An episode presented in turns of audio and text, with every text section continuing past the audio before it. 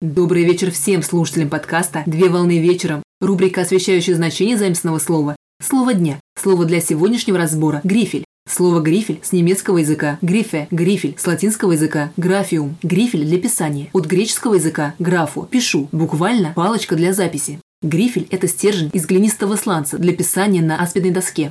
Грифель представляет собой пишущий аспидный стержень внутри карандаша, палочки. При этом палочка использовалась для письма и рисования на табличках с глиняным покрытием. С древнейших времен грифели из свинца служили письменными принадлежностями. Так, к примеру, в Древней Греции, Египте и Риме грифель использовали для черчения тонких линий по линейке на папирусе и пергаменте. Свинцовый штифт, грифельный карандаш, как графический инструмент, был распространен в 13-17 веках, след которого был неярким, но достаточно читаемым. Для того, чтобы линии, оставляемые штифтом на основе, были более четкими, к свинцу стали добавлять олово. Так линии свинцового штифта легко растушевывались, а для корректировки рисунка применяли хлебный мякиш. После открытия в Англии месторождения графита в Бороудели в графстве Камберленд в 1664 году, а затем и месторождение в Германии, графит стал вытеснять свинец как материал из рисования. Однако, так как графит оставался дорогим в использовании, грифель продолжал применяться по назначению вплоть до XIX века.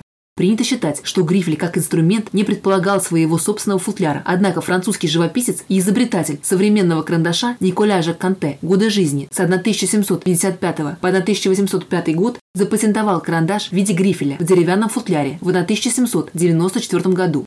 На сегодня все. Доброго завершения дня. Совмещай приятное с полезным. Данный материал подготовлен на основании информации из открытых источников сети интернет с использованием интернет-словаря иностранных слов.